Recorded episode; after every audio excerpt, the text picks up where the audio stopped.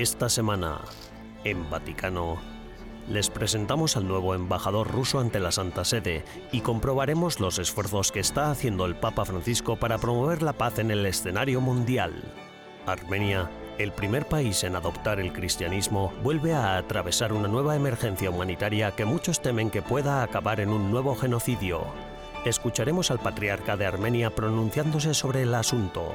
Finalmente viajaremos a Mongolia para ser testigos de cómo viven los católicos en el país con menos densidad de población de la Tierra. Todo esto y mucho más, a continuación, en Vaticano.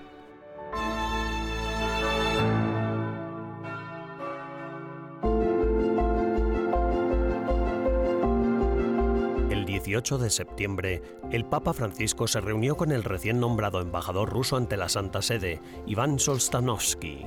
El encuentro, durante el cual Solstanovsky presentó sus cartas credenciales al pontífice, se produjo días después de que el enviado papal, el cardenal Mateo Zuppi, visitara Pekín para hablar de los esfuerzos que pretenden lograr la paz en Ucrania en medio de la actual guerra ruso-ucraniana. Solstanovsky, de 68 años, es un diplomático de carrera nombrado por el presidente Putin. Su predecesor fue uno de los primeros embajadores que recibió la célebre visita del Papa Francisco. Cuando Rusia invadió Ucrania en febrero de 2022, el Santo Padre acudió a la embajada rusa y abogó por la paz. La atmósfera de la reunión fue amistosa y los dos hombres, tal y como Solstanovsky declaró a la agencia oficial rusa de noticias TASS, discutieron, en particular, la misión del enviado especial papal a Ucrania, el cardenal Mateo Zuppi, destinada a resolver una serie de cuestiones humanitarias. También dijo que acordaban continuar con el diálogo honesto y abierto con la Santa Sede, diálogo que tradicionalmente se ha basado en el respeto mutuo. Zuppi ha realizado, mientras ejercía de enviado de paz del Papa Francisco, varias visitas diplomáticas por todo el mundo para promover la paz entre Rusia y Ucrania, incluyendo paradas en Kiev, Moscú y Washington, D.C. El Papa Francisco ha condenado la guerra y ha pedido la paz en Ucrania en numerosas ocasiones, pero ocasionalmente también ha recibido críticas de los ucranianos por la forma en la que se ha expresado. Tras mantener relaciones diplomáticas limitadas desde 1990, Rusia y la Santa Sede restablecieron relaciones diplomáticas plenas en 2010.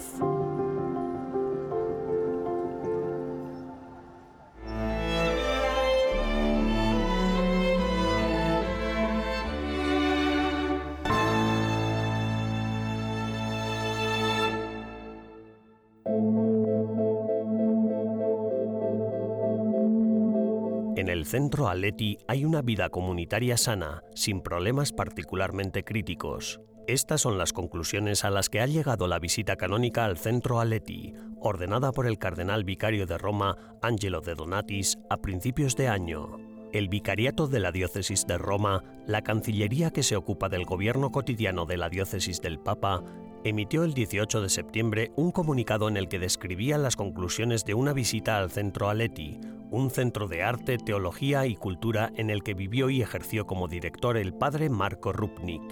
Rupnik, famoso artista esloveno, fue acusado de abusos sexuales, espirituales y psicológicos.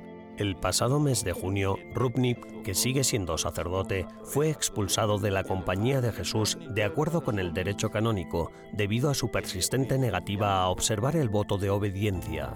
La nueva declaración laudatoria de la Diócesis de Roma se produjo tras una audiencia celebrada el 15 de septiembre con el Papa Francisco y María Campatelli, una teóloga laica italiana que actualmente dirige el Centro Aleti y que ha defendido a Rupnik de las acusaciones de abusos.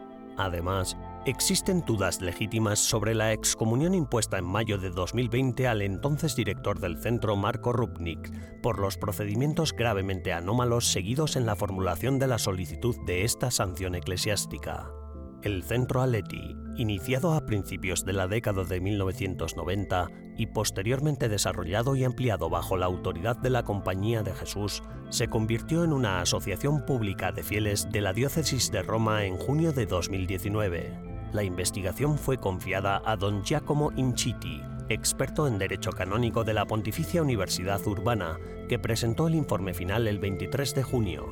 Basándose en este informe, el cardenal de Donatis decretó la conclusión de la visita canónica. La reacción de los medios de comunicación italianos a la declaración ha sido generalizada y, en ocasiones, crítica.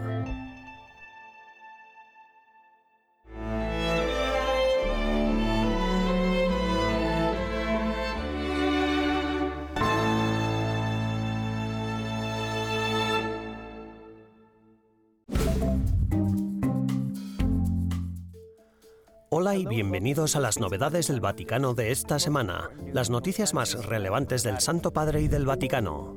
El Papa Francisco invitó a los católicos de Corea a emular el celo de su santo patrón, San Andrés Kim Taegon, el Santo Padre se reunió con una delegación de 300 miembros de la Iglesia Católica en Corea varias horas antes de que se inaugurara la instalación permanente de una estatua de Kim en un nicho exterior de la Basílica de San Pedro. Nacido en 1821, Kim fue el primer sacerdote coreano y uno de los primeros mártires del país.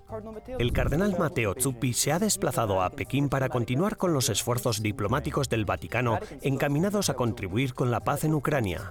El portavoz del Vaticano, Mateo Bruni, ha declarado que el Papa Francisco sigue apoyando las iniciativas humanitarias y trabajando por una paz justa. Ha descrito la parada programada de Zuppi en Pekín como parte de la ofensiva de paz del Vaticano, que ya ha incluido visitas a Kiev, Moscú y Washington, D.C.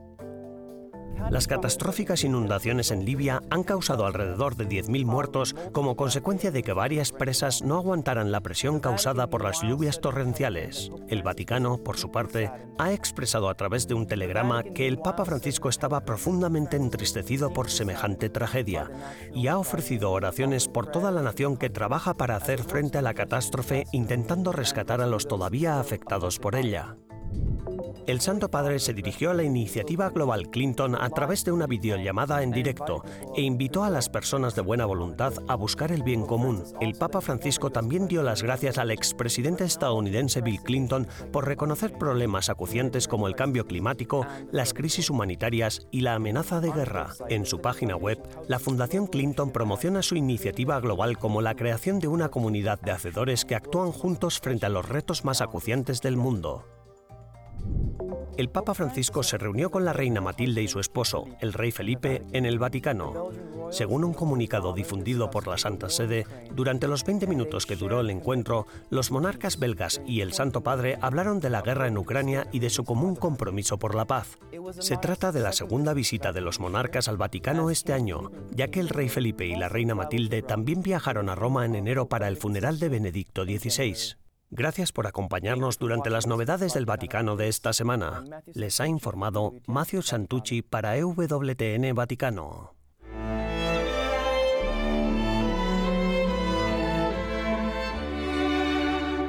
En breves instantes regresamos con más en Vaticano.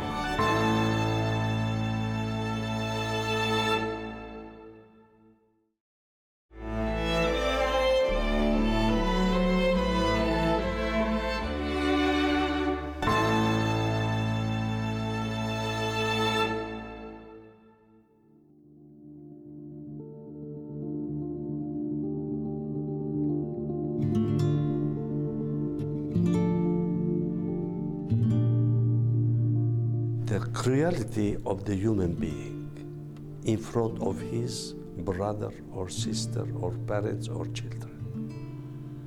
La crueldad del ser humano adelante de su hermano, hermana o padres o hijos, ¿podemos imaginárnoslo? Y lo peor es que lo que estamos viendo hoy ya lo vimos en el pasado y me temo que volverá a ocurrir. Todas las personas, todas las naciones, todos los embajadores, todos los países que estuvieron presentes en los momentos del genocidio hicieron fotos y tomaron anotaciones. Todos tomaron buena nota, pero nadie hizo nada en concreto. Armenia, conocida como el primer país cristiano, adoptó la fe en el año 301 y ha seguido siendo cristiana desde entonces. La mayoría de sus ciudadanos pertenecen a la Iglesia Apostólica Armenia, cuyas raíces se remontan a los apóstoles Bartolomeo y Tadeo. El patriarca armenio católico Rafael Pedros XXI Minasian es quien dirige la minoría católica. existe una buena relación entre los cristianos y las demás religiones del país, un vínculo forjado a través del sufrimiento. A lo largo de los siglos, el pueblo armenio se ha enfrentado a muchas dificultades. A principios del siglo XX, el Estado turco masacró a millones de armenios. Hasta un millón y medio de personas murieron entre 1915 y 1916, cuando el Imperio Otomano se estaba desintegrando tras el final de la Primera Guerra Mundial. Muchas de las víctimas eran civiles deportados a regiones desérticas y estériles, donde los hicieron marchar hacia la muerte o los dejaron morir de hambre y sed. Quella tragedia, quel genocidio Lamentablemente, aquella tragedia, aquel genocidio, fue la primera de la deplorable serie de catástrofes del siglo pasado, posibilitadas por retorcidos objetivos raciales, ideológicos y religiosos que oscurecieron la mente de los verdugos hasta el punto de planear la aniquilación de pueblos enteros. De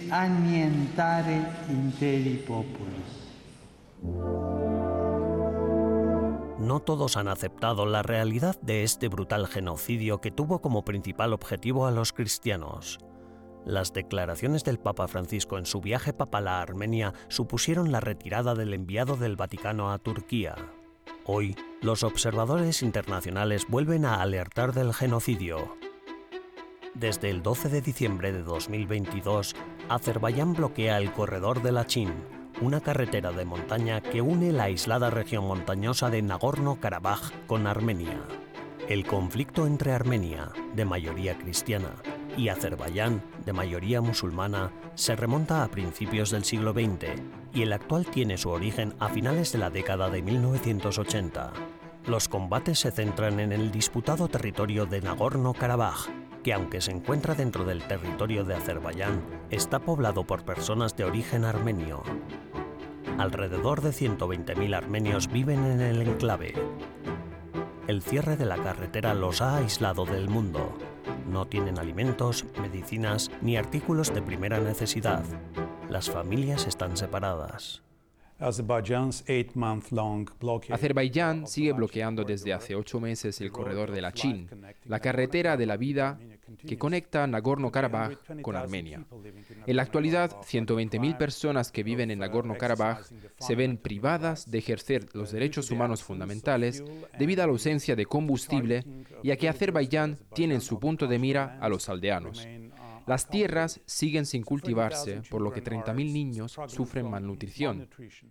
La Santa Sede participa activamente en la resolución de esta situación antes de que se produzcan más atrocidades. El Papa Francisco se declaró preocupado por la situación creada en el corredor de la Chin.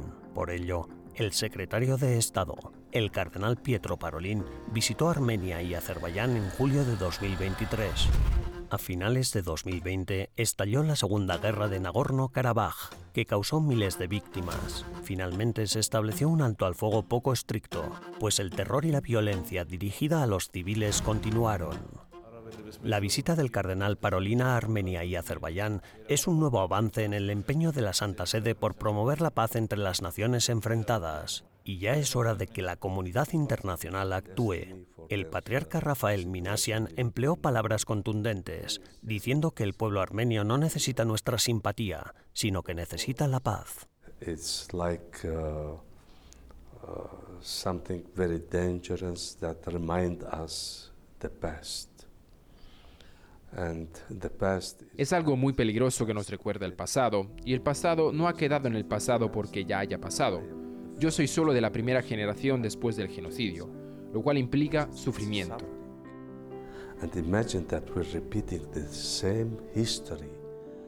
Ahora imaginen que estamos repitiendo la misma historia con esta nueva generación en nuestro actual siglo XXI. Después de todos los crímenes que han ocurrido en el mundo, ahora vamos a por otro nuevo genocidio. y yo me pregunto, ¿Qué es lo que el ser humano espera conseguir?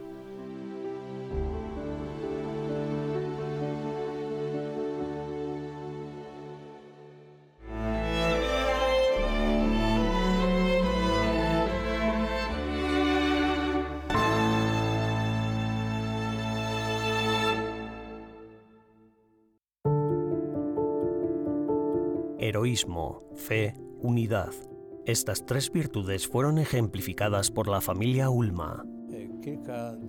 En esta entrevista con Monseñor Adam Slal, arzobispo de la Archidiócesis Católica Romana de Przemysl, nos adentramos en la extraordinaria historia de la beatificación de la familia Ulma, sus valerosas acciones durante la Segunda Guerra Mundial y el profundo impacto que su beatificación tiene en Polonia, debido a su juventud y a la relación que la fe tiene con la sociedad.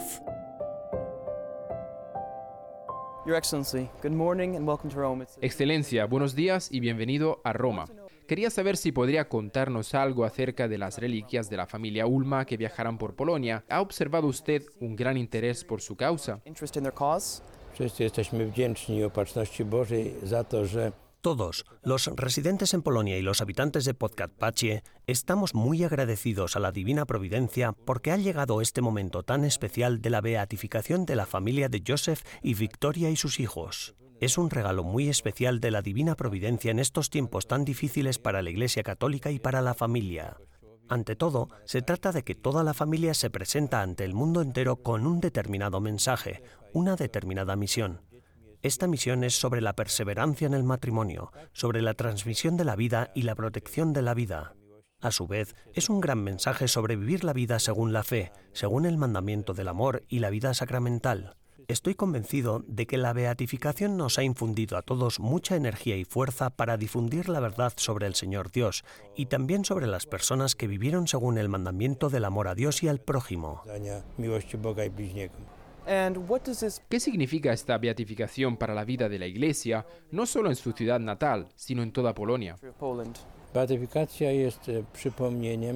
La beatificación es un recuerdo de una gran obra, considerable como heroica, en la que la gente sacrifica su vida y su salud para salvar a los demás. Solo en Polonia existía esa ley despiadada que castigaba a todo aquel que ayudara a los necesitados, especialmente de nacionalidad judía y fue la familia Ulma la que, con espíritu de responsabilidad no solo para consigo misma, sino también para con sus semejantes, se apresuró a ayudarnos a nosotros, a los habitantes de Podkarpacie y a todos los polacos. Esta es una oportunidad para recordar a la gran multitud de personas que ayudaron a los necesitados durante la Segunda Guerra Mundial. Se calcula que entre 1.000 y 1.230 personas perdieron la vida ayudando de algún modo u otro a personas de nacionalidad judía.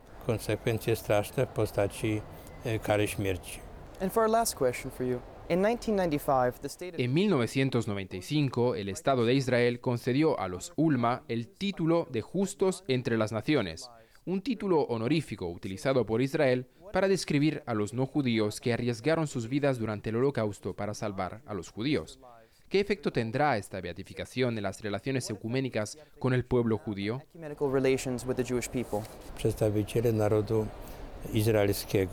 Mientras nos preparamos para la beatificación, también queremos invitar a representantes de la nación israelí a esta ceremonia.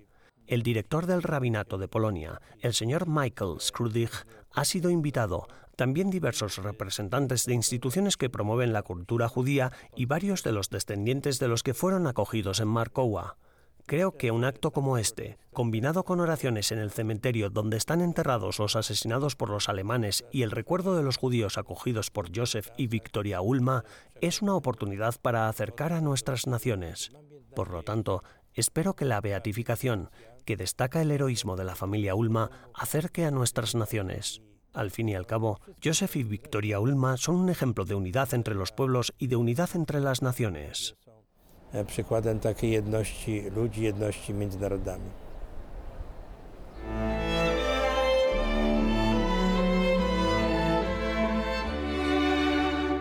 Tras una breve pausa, regresamos con más en Vaticano.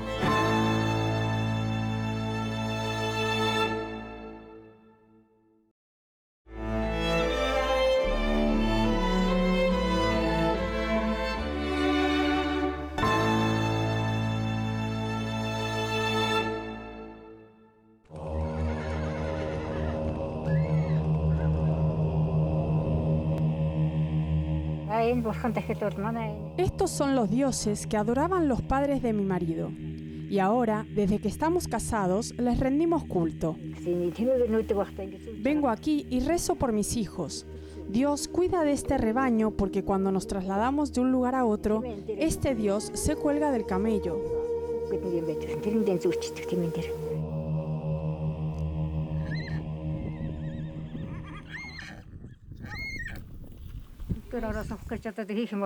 Me parece que la gente de la ciudad no tiene nada que hacer. Imagino que para ellos debe ser aburrido, pero nosotros, los pastores, que hemos crecido con esto, somos felices mientras estamos con los animales.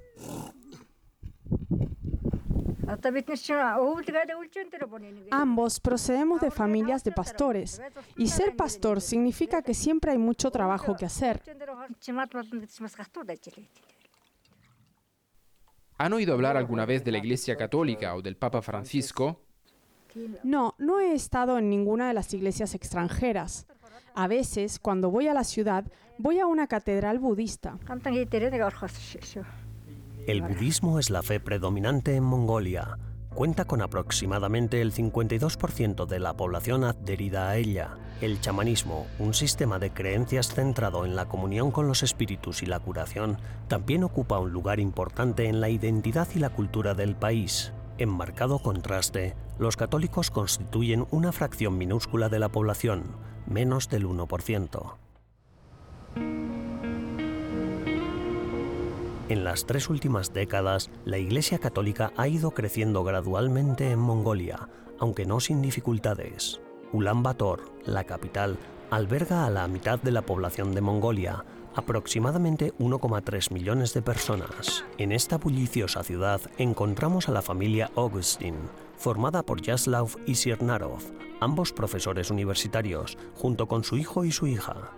A pesar de ser una minoría en el país, desde su devoción católica nos brindan una calurosa hospitalidad mongola.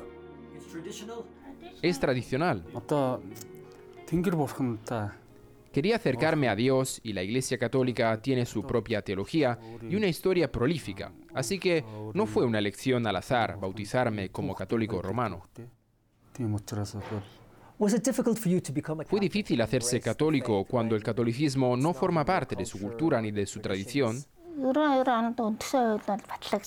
Una persona busca la verdad. ¿Y cuál es la verdad? Mi marido, los amigos de mi marido, los sacerdotes de la iglesia, todos ellos explican el significado de la verdad. Por eso nos resulta fácil creer. Cuando decidieron hacerse católicos, ¿cuál fue la reacción de sus amigos y familiares? Bueno, en general no nos lo dicen a la cara, pero a veces nos sentimos excluidos. Dicen cosas como, ya sabes, creen en Jesús, le han lavado el cerebro, ese tipo de cosas. Pero lo que importa es creer en Jesús. Eso es lo importante.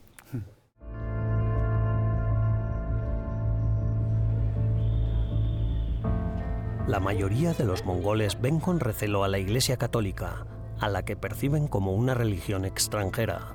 La única catedral del país, la Iglesia de San Pedro y San Pablo, es un testimonio solitario de la presencia católica. Junto a un grupo de 44 misioneros, el padre San Jibav es uno de los dos únicos sacerdotes nacidos en Mongolia. ¿Cómo describiría a la Iglesia Católica en Mongolia? La Iglesia Católica moderna tiene una historia de 31 años, pero si piensa en la historia de Mongolia, en mi opinión, Dios ha estado presente en la cultura nómada. Pensemos en Abraham, él también era nómada, él mismo que es el antepasado de nuestra fe. Asimismo, creo que un Dios siempre ha acompañado a este pueblo nómada porque es parte de nuestra cultura amarnos unos a otros, perdonarnos unos a otros. Todo esto también está en nuestra cultura nómada y por eso creo que hay un Dios en esta cultura nómada. Sé que aquí se dice que hay libertad de religión o libertad de expresión, pero en la práctica y a la hora de la verdad, ¿es usted completamente libre o encuentra que a veces hay restricciones por parte del gobierno? Restrictions from the government?